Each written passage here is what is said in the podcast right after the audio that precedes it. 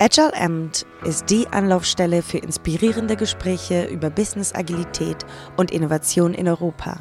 Unser Podcast bietet Hintergründe und Fallstudien aus der Mitte einer der größten Quellen agiler Meinungsführung weltweit, Accenture Solutions IQ. Welcome to the Solutions IQ podcast Agile Amt. Agile Amt is the voice of the Agile community driven by compelling stories, passionate people, and innovative ideas. My name is Alex Birke, and I'm your host today. And my guest today is Katrijn von Oudheusden. So, Katrijn is um, um, organizational developer at uh, least for the, her last 20 years or most of your career. I heard um, Katrijn, so various organization, various roles, and um, you spent in that role um, time from the internal perspective, but also from the external perspective. Uh, quite a lot on experience on coaching since 2006. And since 2017, you're um, freelance coach and you focus very much on what we call today servant leadership, or if it's something different, we will find out. Um, but that's the topic of today's podcast. So, Katrijn, first of all, I mean, um, this is a podcast for the Agilists out there, and um, Agilists are doing also a lot of organizational development. So, processes, methods, uh, we're teaching leadership, we, we're caring about mindset. Um, where would you put, in which box would you put what you're actually doing in your coaching? Yeah, so first of all, I'm really happy to be here. And um, to go into your question, um, so in the whole agile transformation and agile work, there's um, there are a lot of big changes going on, big transformations, and I'd say that um, the part that I really focus on is the the personal transformation. So in coaching, it's really about even beyond mindset, beyond my beliefs and and what I need to believe to be able to to be a successful agilist. It's um, there's a lot about who am I? Um, what is my purpose? Why am I here? And how can I be a servant leader? Yeah, Indeed, and now you use the word servant leader, and I know on the Conscious Org um, conference you're even coming up with a different word from it. So probably let's let's spend a few minutes in the in the definition of this term because some of the agilists might know it's relating back to Robert Greenleaf, who originally coined the term. But as far as understood you, um, meanwhile, the term has evolved, or at least you're treating that in a different um, kind of kind of view. So explain a little bit what has changed, or what's your main thing on that. Mm. Well, I think most of the people speaking of servant leadership and the way you know a, a scrum master is seen as um, being in service or, or a leader in service to the team that's still very much based on this original Greenleaf version of servant leadership, which is um, with with humility, with empathy, with various other qualities. I'm here to um, be in service to the team or to others as um, as best I can, and um, that's that's a super cool ideal. Um, I obviously I share it. I think it's it's it's really good. Um, the thing that is is very different for me is how we get there so um, for most of the servant leadership i think um, thinking it's about um, becoming a better human being developing myself becoming um, better at communicating um, taking my ego out of the way and putting myself more in service to the team and developing all these qualities that greenleaf mentions. Um, i see that differently because for me servant leadership is is the code name for who we tru- what we truly are as human beings. So if we look at the the false self which is the ego kind of what our self the self we've developed underneath that is our true authentic human self which is actually universal among all, all human beings and this um, is selfless service so there are a couple of aspects of that. Um, that our ego is a construct, that we believe our beliefs. Um, we have this illusion of being separate little people in in in stuck in our mindset boxes. Um, and once we see these illusions for what they are, underneath we discover this true self and um, our true self is in service to others and a servant leader.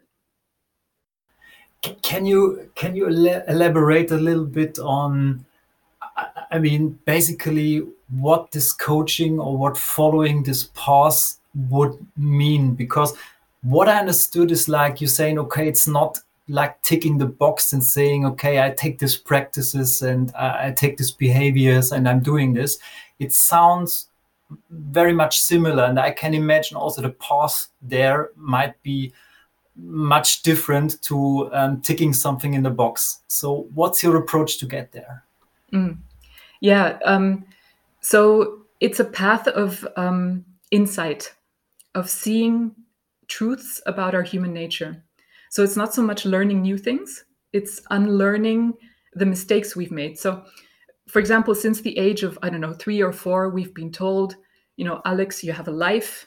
Um, this is yours to live, to be in control of, make the best out of it, become a good human being, develop yourself, develop your identity. This is all ego development. And it's probably necessary and good for us as human beings. Otherwise, we'd, you know, be psychotic or whatever. so that's good. But at the same time, it's not who we, it's not the only thing we are. And by the time, you know, we're our age, um, we're stuck in these ego boxes.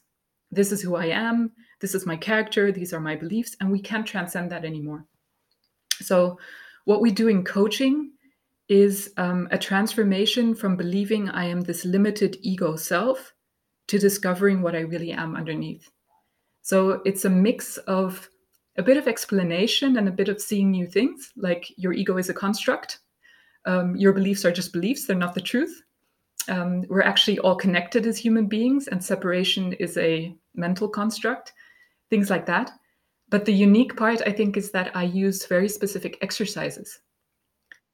So um, I have a set of um, 16 practices that people do in in their daily life.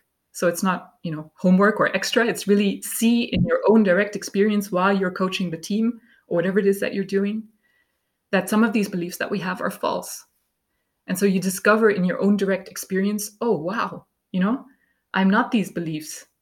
There really is, you know, the separate self is a construct. And that really, that's the transformation. It changes how we show up in the world. Cool. Can, can you probably make uh, one example out of these 16s to make it really tangible for us? So, so one of the key illusions that we have as human beings is that everything should be under our control right? So um, we wake up in the morning and then we do our life. So we decide to go to work, we decide to uh, fire someone, we decide to promote somebody else, um, we decide all these different things. And uh, one of my favorite exercises, because it's so shocking, is um, to have people really look in real life and in real time at where these decisions come from. So, in the moment or directly after, right? You set a timer, for example, for every hour, and then you look back at the decisions I just made. How did they really arise? What were the thoughts that led to them, and where did those thoughts come from? And what you what you really, if you really do this practice, and I make sure that you do, yeah, that's that's really crucial. Um, what you see actually in your own direct experience is bloody hell. I don't decide anything and that that really changes things because no matter how many times i tell you you know alex it's an illusion. You don't decide you'll be like yeah yeah yeah of course yeah yeah. You know i've read this a hundred times and yes of course but we don't act on it because we haven't really experienced it. Okay. So i i understand your coaching would be really a path to awareness awareness to what happens around me um, self-reflection uh, and and uh, treating everything very conscious with what happens around me. So it's it's not I would say it's not the, the, typical systemic coaching. It's it's a coaching which probably uses elements from systemic coaching, but it's a coaching on a different level. It's really a mindset coaching you're doing here, right?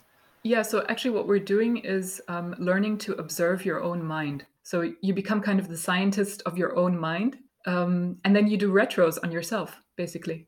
So that, that, that, was clearly understandable for all the agilists out there. Retros on yourself. Yeah, so um, it's it's actually a very agile approach in the sense of reflection on how your mind works and comparing that to the the theory um, or the beliefs that we what we've been told about it and the, another example is we um, we believe that um, lots of different things about ourselves. And when we really look at for uh, a belief, for example, I'm I'm introverted or I'm not very mm. good with people, and I have to co- overcome this all the time. Where did this belief come from? And then if you really look, you find out, well, yeah, I learned that when I was five, and I've believing I've been believing this all this time, but it's a belief. And what I don't do is then, okay, let's change your beliefs.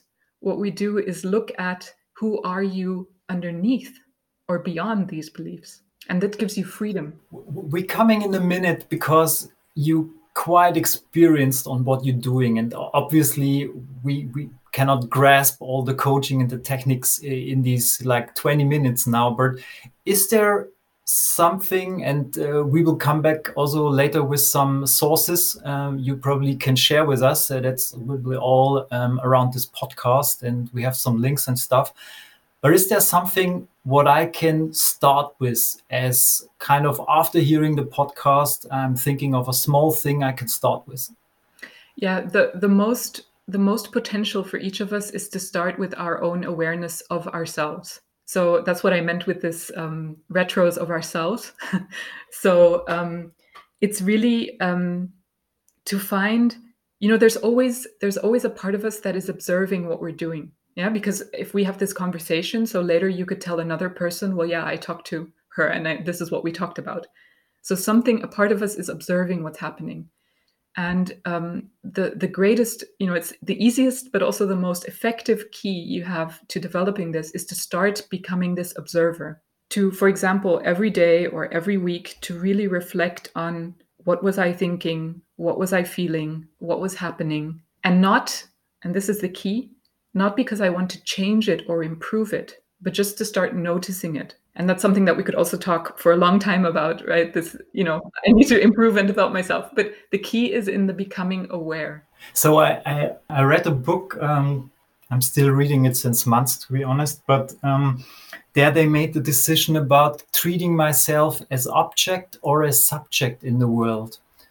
So, and the thing is, really, um, when I'm only seeing myself as the actor so not really recognizing myself but um, kind of not observing myself because i'm not aware about myself and i also don't care about uh, how, how, i come across to the other ones and how my own thinking led to the sentences and actions you i'm saying i'm doing then then it's something completely different than really as you said being an observer of myself thinking how did I get actually to that conclusion? How did I get to be uh, in anger? How did I get to be like uh, depressive or something like this?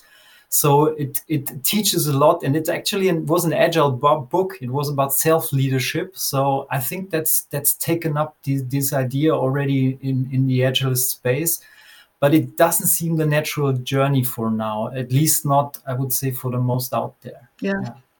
And what the thing I would, the footnote I would add there is that often this immediately goes into the self improvement sphere. Yeah. And, and, and, I'm explaining why things are happening the way they're happening and what I can do better.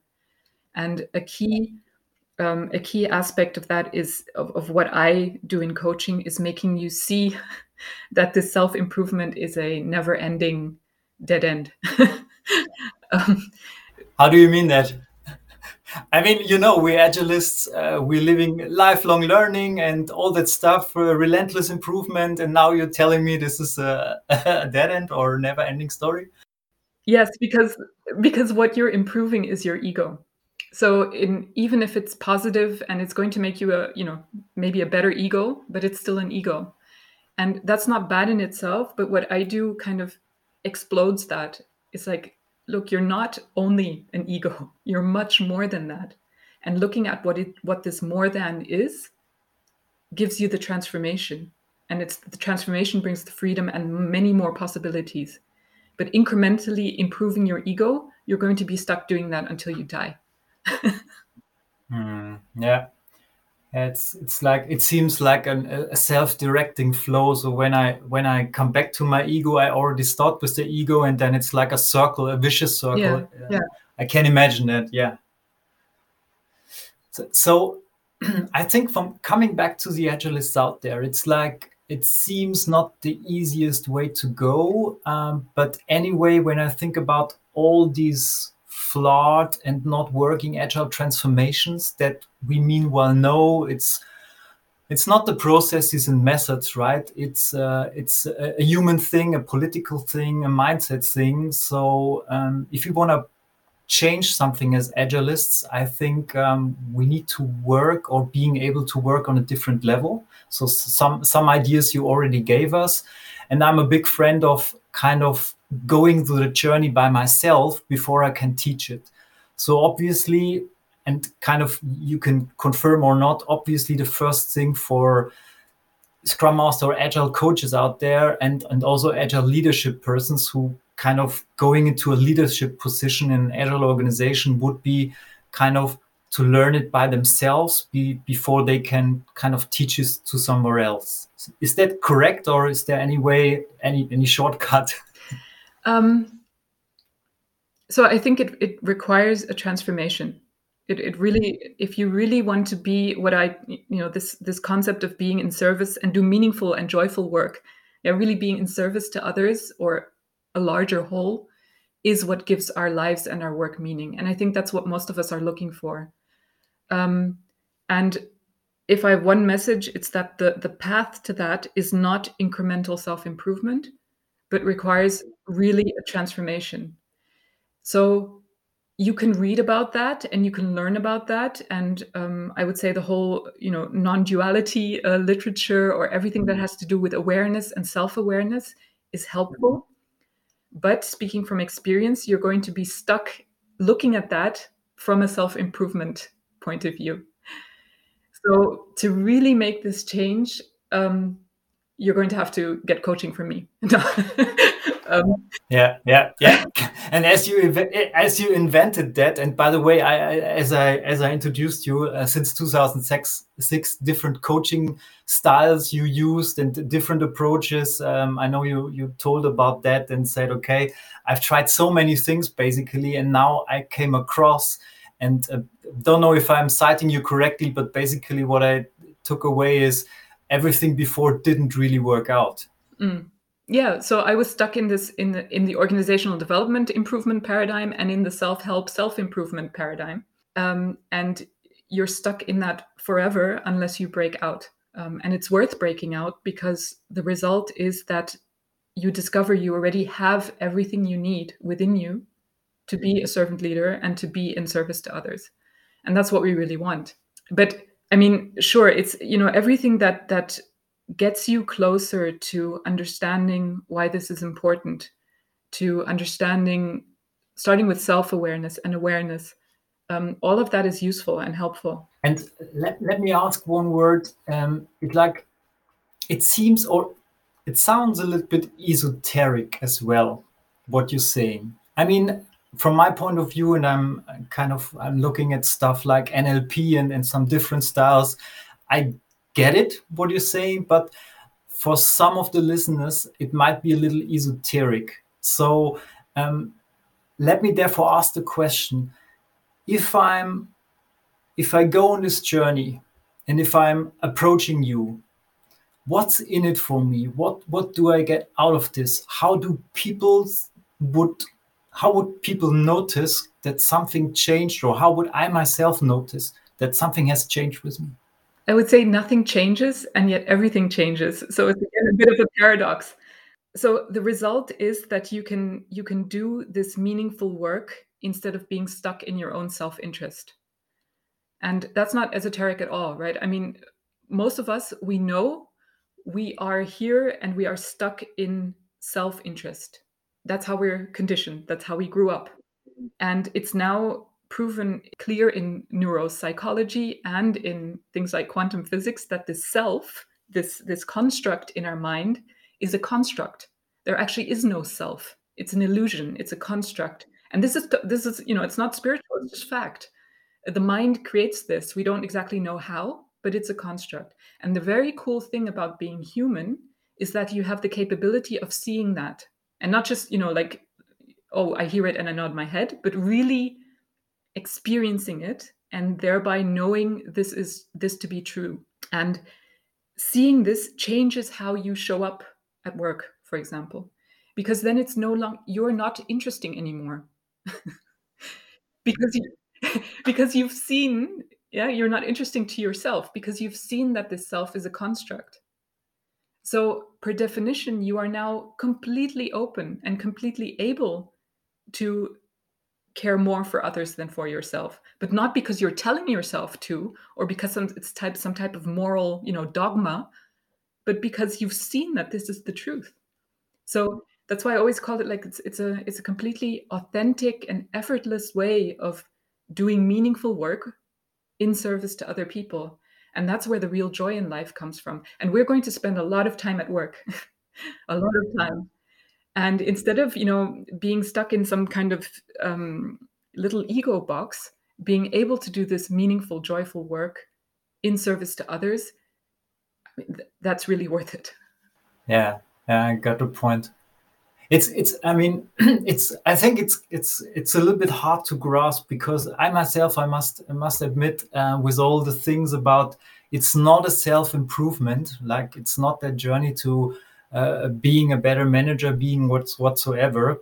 I really needed to digest that idea, to be honest. But it's it's because we're going beyond improvement of some some actions or whatever. We're going to our inner self, like where we feel, where we can be, where we are, and um, basically we adding, as I in my words, we adding an additional perspective, an additional channel of information um, as as individuum um, we can use. And obviously, that's the one true challenge. Probably now the door is open for the question how do I get on this path? And I know you have meanwhile worked out um, a, a, cool approach um, across a coaching approach, but you, you also have a workshop on it. Uh, may you shortly elaborate, elaborate how this would work. So if someone is now interested in uh, getting in, in contact, in touch with you, what's basically the, the services you offer, I could say? Yeah, so so the whole transformation um, is is these four insights and 16 practices, which for me is one coaching package. And I I I insist on that being a package because then I know, you know, I can offer you this and it's a complete journey but I also understand that not everybody is ready for coaching and not everybody wants to go all in uh, immediately. So I also have a community on on Steady um, where I publish longer articles um, that are you know that I don't make it to LinkedIn, um, where I also publish a lot of um, content. So articles, and every month there's um, a live workshop. So this is a membership community for actually quite a small membership fee um, there's this mix of articles going deeper and a forum with other people who are interested in this. So the chance to learn with and from others, and a monthly um, workshop. So that's uh, that's something I can really re- recommend if you want to, you know, find your own pace and and start to read about this, go deeper in this. Um, and I also share a lot of um, literature there from you know other books, other authors, that have helped me and will then hopefully also help you. yeah. Yeah, that's very cool. So I think we have quite a few anchors for the notes. The, the, the steady um, page, kind of the, the, the, starting something with small bits and bytes. Obviously, you um, also the chance to connect uh, to LinkedIn. And then, yes, the coaching and, and probably also the, the workshops you're offering um, on your uh, homepage. So we're going to share that. Um, so, Katrijn, as always, the last question to yourself Did we miss anything? Any message you want to place, you want to share finally with the listeners out there? So far, my experience with the coaching is that people who really resonate with this, they know, they know, they have this feeling of, I know there's something there. I know that this is really the path I, I need to take and I want to take um, and often it's just a question of finding you know the, the final reason to do it so um, for those who feel this who have this resonance i would say you know stop waiting just do something because it's really um, it's really the answer to this this um, wish in ourselves to transform So, Katrijn, thanks very much for the time. Um, thanks very much for the perspectives. Um, I'm and we are standing for something new, something which helps us to be obviously successful and uh, also kind of finding new ways to work and treat and behave to each other.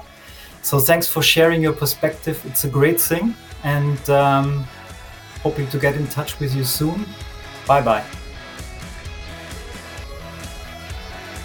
Danke, dass Sie Agile Amped auf Deutsch gehört haben. Weitere inspirierende Gespräche und Talks finden Sie auf unserer Website de.solutionsiq.com. Bis zum nächsten Mal.